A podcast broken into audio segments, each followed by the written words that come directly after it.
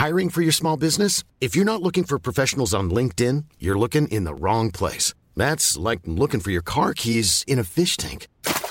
LinkedIn helps you hire professionals you can't find anywhere else, even those who aren't actively searching for a new job but might be open to the perfect role. In a given month, over 70% of LinkedIn users don't even visit other leading job sites. So start looking in the right place. With LinkedIn, you can hire professionals like a professional. Post your free job on linkedin.com slash people today. Les amis, petit concours, à la fin du mois, je vais offrir à un abonné tiré au hasard le maillot de son choix. Pour participer, rien de plus simple, abonnez-vous à la chaîne et laissez un commentaire. Les amis, bienvenue. J'espère que vous allez tous très bien, que vous passez un bon début de semaine. Très content de vous retrouver pour la lancer et pour parler de tout un tas de choses qui se sont produites ce week-end. Alors c'était vendredi après-midi, mais bien sûr, l'annonce, le départ de Jürgen Klopp à l'issue de la saison, ce sera le thème majeur de cette vidéo. Il y a beaucoup beaucoup de choses à déballer. Il y a aussi eu un autre départ, celui de Xavi qui a été annoncé. Il est un petit peu moins chargé historiquement, mais lui aussi quittera le Barça à la fin de saison. Qu'est-ce que tout ça signifie? Et puis on terminera avec notre petit point Coupe d'Afrique des Nations. J'ai pas parlé des matchs d'hier, mais la qualification de la RDC contre l'Egypte, de la Guinée face à la Guinée équatoriale, les deux qui s'affronteront en quart de finale de la Cannes. Et bien sûr, il y a de gros gros matchs qui arrivent aussi dans quelques heures. On parle de tout ça dans votre récap du week-end. Et le premier thème donc bien sûr c'est le départ, l'annonce de Jurgen Klopp. Klopp s'en va après 9 ans passés sur le banc de Liverpool, ça fera 9 ans à l'issue de cette saison. Jurgen Klopp quitte les Reds. Est-ce qu'il coachera un jour à nouveau? Quand on lui pose la question, il dit bah là si tu me la poses aujourd'hui, j'aurais tendance à répondre plutôt non. If you ask me, will you ever work as a manager again? I would say now, no. En gros, il explique que euh, son niveau d'énergie a tellement baissé, c'est un truc dont on entendait parler depuis un moment déjà, dans la planification sportive de la saison prochaine qui commençait déjà à se dessiner, à se mettre en place à Liverpool, dans les grands clubs, les clubs bien gérés, dès janvier on commence à réfléchir au mercato estival, à quoi va ressembler, dessiner un peu les contours de l'effectif de la saison prochaine. Il a dit à ce moment-là, quand on s'est rencontré avec la direction pour penser à ça, je me suis rendu compte que, ouais, est-ce que j'ai vraiment l'énergie pour poursuivre? Il dit que déjà la saison passée, déjà proche de la fin, proche de démissionner quasiment au milieu de la saison, mais maintenant qu'un nouveau cycle avait été lancé, que ce Liverpool va bien avec une nouvelle génération, il sent que là c'est un moment plutôt adéquat. Donc euh, ouais, tout ça pour dire quand on lui pose la question de est-ce qu'il va coacher à nouveau? Est-ce que c'est une retraite? Il dit si tu me demandes aujourd'hui, euh, pour moi ça ressemble plutôt à une retraite. Je suis pas du tout sûr de reprendre un club, un pays euh, un jour. Mais en même temps, il y a aussi des réponses où je trouve que bah, déjà on connaît Klopp, euh, son amour pour le foot, euh, quand tu as vécu ce niveau d'intensité, ce niveau de passion, d'épanouissement professionnel, bah, je pense qu'au bout d'un moment, la tentation est là, elle est encore relativement jeune, 56, 57, 58 ans, un truc comme ça, même pas 60 encore. Mais aussi quand on lui pose la question, il dit ouais ok, aujourd'hui je dirais ça, mais ce qui est sûr c'est que je coacherai jamais de club en Angleterre, donc ok, mais c'est quand même ouvrir la porte à coacher d'autres équipes. Ils disent ce qui est sûr, c'est que je coacherai pas de club ou de sélection nationale sur la prochaine année. Mais ça, c'est aussi dire, euh, ouais, mais qu'est-ce qui se passe après un an? Donc, euh, je me dis, il y a quand même des chances qu'on le revoie sur un banc, mais je vous dirai lequel, celui que j'imagine, moi, dans quelques minutes. Donc voilà, ça c'est l'effet basique. Je vous invite à aller voir la vidéo sur YouTube, sur la chaîne de Liverpool. Elle est vraiment pas mal. Mon avis sur tout ça peut-être, euh, le premier c'est que c'est pas forcément une surprise pour ceux qui suivent Klopp à Liverpool depuis un moment. C'est pas la première fois qu'il évoque cette possibilité. Moi je me souviens il y a de très très longues années, il disait déjà euh, je resterai pas là si longtemps que ça. Et après ça, peut-être que c'est la retraite, ce qui avait déjà été assez marquant. Moi, j'ai retrouvé cette interview de 2020 où il dit, c'est assez, marrant quand même, je quitterai Liverpool en 2024 et peut-être que je prendrai ma retraite euh, complète. Alors après, depuis, il y a eu au moins une et peut-être deux prolongations de contrat. Normalement, là, son bail expirait en 2026. Donc, euh, il y a des choses qui ont changé depuis cette date de 2020. Mais finalement, fin août 2020, il avait raison, il était relativement pressant. Tout ça pour dire que c'est pas une surprise pour ceux qui suivent le truc, on en entend parler depuis un moment. Deuxième chose que je dirais, c'est que même si c'est un moment triste pour le foot, franchement, moi j'ai vu l'annonce, euh, j'étais assez marqué. Club, ça fait partie de mes entraîneurs préférés. Ce bouquin là que j'ai lu il y a quelques années, c'est une des meilleures lectures footballistiques que j'ai faites. On en apprend tellement de choses sur euh, sa philosophie, sa vision de la vie. C'est un entraîneur qui nous a tous marqués, profondément impactant, même pour euh, l'humain qu'il est, etc. Donc triste forcément, mais pas de raison d'être triste pour lui. lui à Liverpool, ça s'est tellement bien passé, sa carrière c'est juste un, modèle de réussite absolument sur tous les points, ne serait-ce que les trophées, c'est pas forcément le plus important, mais à Liverpool, il a littéralement tout gagné, littéralement tout gagné, aucun trophée lui a échappé. Il y a évidemment la Champions League en 2018-2019, derrière ça a gagné la Coupe du Monde des clubs, bien sûr ça a remporté ce titre de Première Ligue que Liverpool attendait depuis trois décennies, c'était presque, c'est presque le moment majeur Dommage que ce soit au moment de la période Covid, les stades vides, etc. Mais il y a eu la Champions, il y a eu la PL, il y a eu la Super Coupe européenne, il y a eu la FA Cup, il y a eu la League Cup et il y a eu la Super Coupe anglaise, le Community Shield. Il n'y a pas vraiment de place pour les regrets, à part d'avoir rencontré en face parfois un City qui était capable de mettre 99 points quand toi t'en mettais 98 sur le point du palmarès.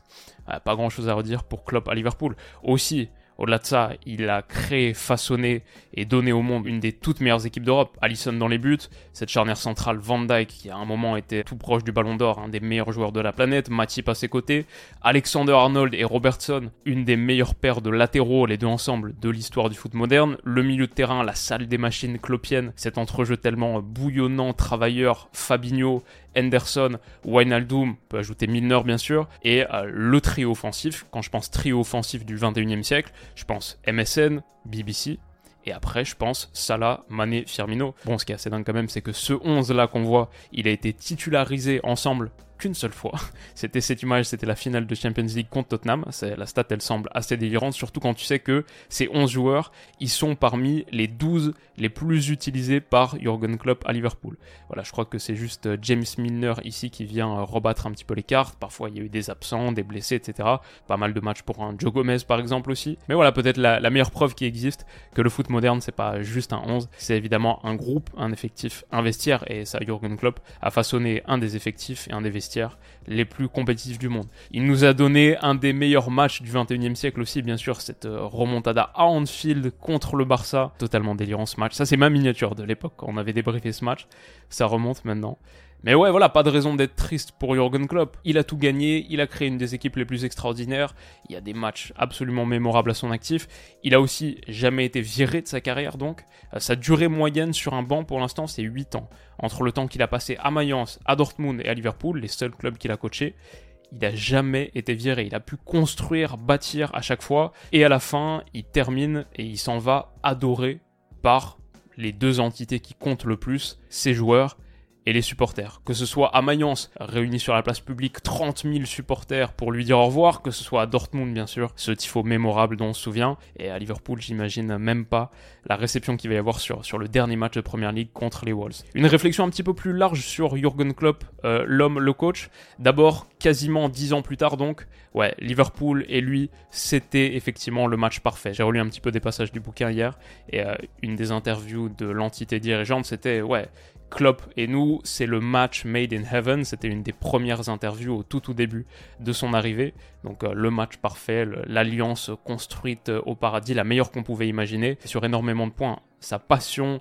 son intensité, euh, les fameux fist pumps devant le cop de Liverpool, etc. L'image parfaite de Jurgen Klopp et ça fonctionne parfaitement avec ce club, cette ville, la passion populaire qui est à Liverpool. Ça, c'était niveau caractère et personnalité. Bon, on pouvait pas imaginer grand chose de mieux, une meilleure alliance. Ça s'est confirmé. Techniquement aussi, il y a un point qui est très très intéressant dans le livre qui est soulevé, c'est l'apprentissage du pressing à Liverpool. Il arrive et il doit enseigner à ce groupe de joueurs son approche, le gain pressing, le pressing à la perte, l'intensité sans ballon. Et il raconte, avec son staff, il raconte qu'il y avait une sorte de euh, mauvaise conception à la base. Les joueurs de Liverpool, quand ça pensait que ça devait presser, euh, c'était faire des fautes. C'était manifester une envie débordante et une énorme agressivité à la perte, mais surtout ne pas laisser l'adversaire sortir, réussir sa phase de relance. Et du coup, ça passait beaucoup, beaucoup par des fautes, un excès d'engagement. Il disait on n'avait pas la même conception de ce que ça signifiait presser et être agressif. Pour Klopp, si tu fais une faute, bah, tu laisses à l'adversaire la possibilité totale de repartir de sa base arrière de manière organisée, calme, parce que tu as un coup franc facile à jouer. La pression, c'est sans faute. Parfois, il y a des petites fautes tactiques quand t'es battu euh, et que ta transition défensive est en difficulté, mais normalement, la pression, c'est sans faute. Et donc ça, par exemple, c'est un message qu'il fallait transmettre à ce groupe de joueurs à Liverpool, mais il avait un groupe réceptif. Il y avait à Liverpool, quand il arrive, des joueurs qui sont prêts à changer leur approche, prêts à intégrer de nouveaux concepts footballistiques, et qui avaient aussi peut-être la caisse physique, l'envie, l'état d'esprit pour mettre en place cette philosophie. Après, il a fallu façonner aussi cet effectif avec du recrutement. Là aussi, je pense que ça a très bien matché avec les joueurs, ça a très bien matché avec l'équipe dirigeante. Euh, Klopp, ah, il n'y a pas vraiment de moment, en 9 ans quand même, il n'y a pas beaucoup de moments où il y a une dissonance forte avec l'équipe de management, l'équipe au-dessus de lui, ses boss. En général, le truc qui marque avec Jurgen Klopp, c'est qu'il s'est entendu et qu'il s'entend avec absolument tout le monde, que ce soit les boss, le ownership, les milliardaires du FSG Group, que ce soit les joueurs, que ce soit les supporters, la ville de Liverpool, dont il a obtenu euh, les clés, entre guillemets, la distinction de euh, citoyen d'honneur, je sais pas exactement quel est l'équivalent, mais Freedom of Liverpool. Il s'entend avec tout le monde, tout le monde l'aime la clé de sa réussite est sans doute là. Aussi dans le fait, je pense, un, truc qui me marque personnellement, que ce soit à travers toutes ces interviews, le livre, tout ce qu'on voit depuis 9 ans, c'est que c'est un bosseur acharné, mais avec une mentalité et une philosophie de vie très profonde, tirée d'ailleurs, tirée de sa vie personnelle. Le gars arrive avec une certaine sagesse et perspective que le travail c'est pas tout. Quand j'y suis, j'y suis à 110% mais c'est pas la seule chose qui compte dans la vie. Et je pense que ce, combo bosseur acharné, mais vraie sagesse et perspective existentielle, je pense que c'est un des combos les plus dévastateurs qui existent dans toutes les dimensions de la vie. Mais je pense que dans le coaching en particulier, peut-être, bon, pour moi, ça forme une des bases de son succès. Un truc que je dirais au crédit d'Jurgen Klopp, et j'en parlais dans une vidéo avec Stan qu'on avait faite euh, il y a presque deux ans maintenant sur euh, Klopp versus Guardiola, etc. La raison pour laquelle moi je prenais plutôt Klopp, même si Guardiola c'est peut-être mon deuxième entraîneur préféré de tous les temps derrière Ancelotti, mais la raison pour laquelle je prenais Klopp, c'est que c'est un bâtisseur qui a bâti à tous les étages. À Mayence, il était en seconde division, il n'avait pas un collectif de joueurs extrêmement talentueux, et pourtant capable de s'inscrire dans la durée et de transformer profondément et radicalement une équipe avec de bien plus faibles moyens et bien moins de qualité. C'est pour ça que si je pouvais choisir un entraîneur parmi tous ceux qui existent sur le plateau pour mon club par exemple l'Olympique Lyonnais, et qu'il était ok de venir, bah ouais, c'est lui que je prendrais parce que tu sais qu'il peut s'adapter à absolument tous les contextes et réussir dans tous les contextes, il l'a montré. Puis bien sûr, cette image que j'ai choisie avec Pep, elle est pas anodine. Comme lui, il partage une caractéristique essentielle et un peu sous-estimée de leur approche, ça aussi ils en parlent dans le bouquin, c'est que c'est pas un idéologue. Pourtant, ils ont profondément révolutionné et transformé la manière dont on joue au foot au 21e siècle. Et pourtant, à la base leur approche, c'est pas de modifier le football dans son essence, c'est simplement de gagner. Trouver la méthode la plus optimale pour gagner. Et si ça passe par une réinvention des normes et des paradigmes, ok. Mais la base, l'idée principale, c'est gagner. C'est les pragmatiques ultimes. Alors que souvent on les considère comme des idéologues parce que leurs idées sur le football sont si profondes. Non, l'idée c'est simplement gagner. Ils sont unis par ça. Ils ont créé ensemble pour moi, le duel footballistique de la fin des années 2010, début des années 2020. Messi versus Ronaldo, oui, c'est un gros truc, évidemment. Guardiola contre Klopp, ça mange à la même table. D'ailleurs, je vous conseille la dernière conférence de presse de Pep où il parle de son rapport avec Klopp, son rapport avec Liverpool, à quel point ce Liverpool-là a permis à City d'être meilleur. Et il dit, j'espère que l'année prochaine, on pourra aller euh, prendre un dîner ensemble. Moi, j'espère qu'on aura un long, long podcast entre les deux, un jour peut-être. On peut rêver. Leur relation compétitive et si forte, Klopp est l'entraîneur qui a le plus affronté Pep Guardiola. 29 matchs et Jurgen Klopp est le seul entraîneur qui a affronté Pep Guardiola 10 fois ou plus, contre lequel Pep a plus perdu que gagné. 12 défaites 11 victoires dans leurs affrontements. Ah, ces deux gars-là, c'est vraiment quelque chose. Et je suis pas si triste que Klopp ait annoncé ça là fin janvier. Ça va nous permettre d'avoir ce Liverpool contre Manchester City du 9 mars, le week-end du 9 mars, la date officielle n'est pas encore choisie. Pouvoir le vivre comme le moment spécial que c'est, le dernier Klopp versus Guardiola, peut-être de tous les temps. En tout cas, avant un moment. Il y a aussi bien sûr dans cette fin de saison une opportunité extraordinaire pour Liverpool et pour Klopp de vivre un moment fort, d'aller chercher ce titre. Pour l'instant, les Reds ont 5 points d'avance en tête de la Première Ligue, avec un match en plus que Manchester City pourrait vivre une fin de saison totalement dingue, en sachant qu'ils ont bien sûr la finale de Carabao Cup qui joue contre le Chelsea de Pochettino le 25 février à 17h30. Liverpool pourrait finir au moins sur ce titre-là. Ils sont encore engagés en FA Cup aussi. Ils peuvent faire le triplé domestique. Il peut y avoir un dénouement vraiment exceptionnel, en sachant qu'il y a aussi un documentaire qui est en train de se préparer sur ces derniers jours à Liverpool et qui verra le jour à la fin de saison. Comme pour tout le monde, je pense, Klopp, il, a marqué cette dernière décennie, on a tous des souvenirs associés à lui. Moi, je me souviens encore du moment où il avait été annoncé à Liverpool. Moi, j'étais dans un métro, mais je sais pas si c'est à Lyon ou à Paris, mais je me souviens, j'étais dans un métro et je l'ai lu quelque part, peut-être sur mon téléphone, peut-être dans un 20 minutes ou un truc comme ça. Et c'était quelque chose dont on entendait parler depuis un moment, mais là, c'était officialisé. Et la sensation, c'est, je crois que j'étais avec des potes et on se disait, ouais, bah, c'est juste la logique la plus pure. À l'époque, on s'en souvenait. Et pourtant, reprendre Liverpool à ce moment-là, c'était risqué, entre guillemets. Peut-être qu'il pouvait aspirer à encore mieux, quelque chose de plus établi. Mais ce gars-là, qui venait de Dortmund, avec la passion populaire en Allemagne, faire le step en Angleterre et redresser, faire regrimper ce club qui, qui avait tellement de passion ensevelie et tellement de puissance historique, mais qui était en difficulté sportivement, ça semblait être euh, le match parfait et ça l'a été. C'est pas souvent que les histoires fonctionnent comme on les imagine, mais là ça a été totalement le cas. Donc euh, bravo à lui, à Liverpool. C'est une des meilleures nominations qui existent dans le foot moderne. Un truc qui me manquera aussi avec Klopp à Liverpool, c'est que j'ai passé beaucoup de temps sur euh, cette chaîne YouTube. Parfois quand je fais du montage ou d'autres choses liées à mon taf et que j'ai pas besoin d'avoir euh, l'audio, j'écoute les conférences de presse qui sont sur cette chaîne YouTube Man Sports. Et à peu près toutes les conférences de presse de tous les entraîneurs de Première Ligue Klopp tellement de fois, j'ai pu me poser 10, 15, 20 minutes avec lui en fond, voir un petit peu euh, ce qu'il avait à dire sur le dernier match, sa vision du foot. Il avait jamais sa langue dans sa poche, toujours un truc euh, un peu euh, spécial ou décalé à dire. Et un truc que j'aime bien aussi sur la chaîne YouTube de Liverpool, ça je l'ai regardé à chaque fois quasiment, quand ils ont des vidéos d'entraînement et que tu peux voir un petit peu l'inside, c'est super bien filmé, c'est bien réalisé et c'est un des clubs qui le fait le mieux, avec City d'ailleurs. Donc euh, ça aussi, c'était toujours cool de voir un petit peu euh, l'approche de Klopp et ce groupe de joueurs qui vit ensemble. Cette famille des Reds, c'est pas mon club, moi j'ai pas de club particulièrement en Angleterre, mais c'était toujours, euh, toujours un moment cool. Donc voilà, dans quelques mois on aura la fin, le dernier match de Jurgen Klopp sur le banc des Reds.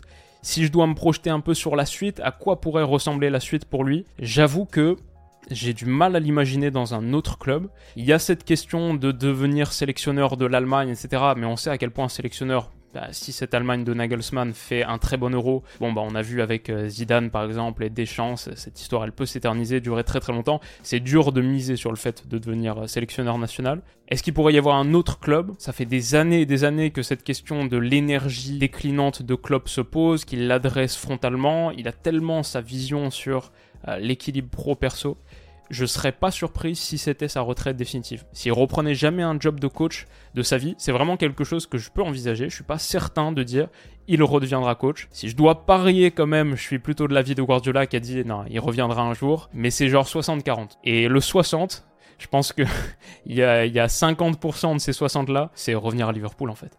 Parce que la porte, sera toujours ouverte, vraisemblablement, parce que le désir de retrouver un environnement dans lequel tu as été tellement épanoui après un an, deux ans, ouais, c'est que ça peut être euh, très très tentant. C'est pas en train de mal se finir particulièrement, donc une fois les batteries rechargées, ouais, c'est un dénouement qui me surprendrait pas tant que ça. Qu'est-ce que vous en pensez? Comment vous voyez les choses? Est-ce que Klopp va prendre la sélection allemande, c'est écrit Est-ce que c'est la fin de sa carrière d'entraîneur? Peut-être qu'il prendra un autre poste dans le foot. À un moment, je crois que c'était entre Mayence et Dortmund, ou même pendant qu'il il était encore à Mayence. La Coupe du Monde 2006, il était euh, commentateur, co-commentateur, analyste sur la, chaîne de télé allemande. Je ne sais pas si on le verra prendre un poste dans les médias, mais voilà, Klopp à Liverpool, c'est la fin pour l'instant. Alors c'est aussi la fin pour Xavi, une grosse annonce qui est intervenue samedi soir à la suite d'une nouvelle déroute. Défaite 5-3 à la maison contre Villarreal pour le Barça, un match dans lequel tout n'était pas acheté, la force mentale d'être passé de 0-2 à 3-2 en 20 minutes par exemple, mais un match qui a montré aussi des failles extrêmement préoccupantes. Le but du 4-3 encaissé dans le temps additionnel, il est rien d'autre que honteux. Le Barça donc recule à la quatrième place et ce Barça qui était de très très loin la meilleure défense du championnat la saison passée qui après 34 journées avait encaissé seulement 14 buts. Aujourd'hui, 29 buts encaissés en 21 matchs. C'est la 11e défense du championnat espagnol. La chute libre du Barça continue et donc, dans sa conférence de presse d'après-match, Xavi l'a annoncé, il quittera le Barça à la fin de saison. Il est temps de changer, nous avons atteint un point de non-retour, je pense qu'il est temps de partir. J'ai parlé avec le conseil d'administration aujourd'hui, je partirai le 30 juin. Et ça fait un moment qu'on le sentait à Boudner, que ce soit ses réactions sur le banc, en conférence de presse. Au moins, vous ne me tuerez plus dans les médias, comme vous savez que je pars dans quelques mois. Tout sera plus calme. On a senti à quel point sa relation avec l'environnement médiatique et la pression qui existe sur le banc du FC Barcelone, l'a profondément éreinté. Ça, c'est quelque chose qui me surprend, entre guillemets, un peu plus. Pas qu'un homme puisse être affecté par ça, qui ne le serait pas. Mais quand tu prends cette position et ce poste, ça semble assez intrinsèque à la fonction.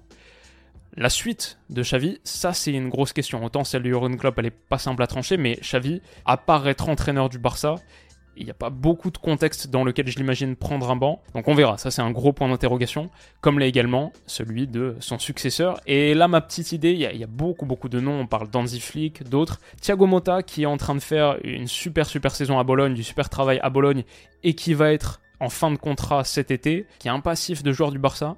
Peut-être aujourd'hui, si je devais mettre une petite pièce, c'est sur lui, mais il y a beaucoup de pistes potentielles et il y a des problèmes assez profonds au Barça qui vont au-delà sans doute de la question de l'entraîneur. C'est, pas une période facile pour ce club et, sans doute qu'on aura l'occasion d'en rediscuter. Mais voilà, je voulais surtout axer sur Jurgen Klopp. Xavi, euh, c'est quand même pas tout à fait la même chose. Et on finit quand même par un petit point Coupe d'Afrique des Nations aussi. Autant on a parlé d'Angola, Namibie samedi en fin d'après-midi et Nigeria, Cameroun. Ça c'est dans ma vidéo débrief du samedi soir. Mais hier soir, il y avait le choc démographique de ces huitièmes de finale. Plus de 200 millions d'habitants en un match et c'est la RDC qui frappe en premier. Sur une touche rapidement jouée par Masuaku un centre de Wissa, 1-0.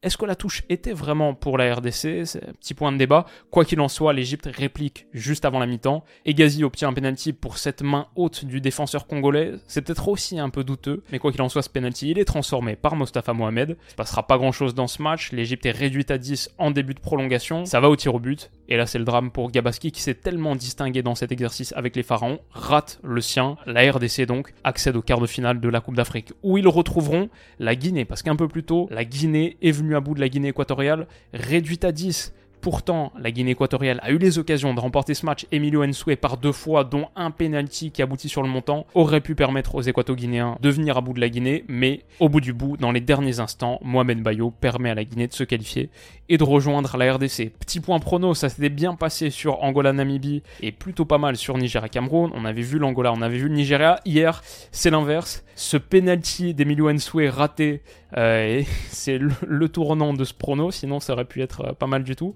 Égypte, RD Congo, on était pas mal quand même. Euh, prolongation, c'était l'idée à la base. Un partout, ok, ça s'est confirmé. Et Mostafa Mohamed, buteur, tout ça s'est passé. La séance de tir au but a pas tourné dans le bon sens.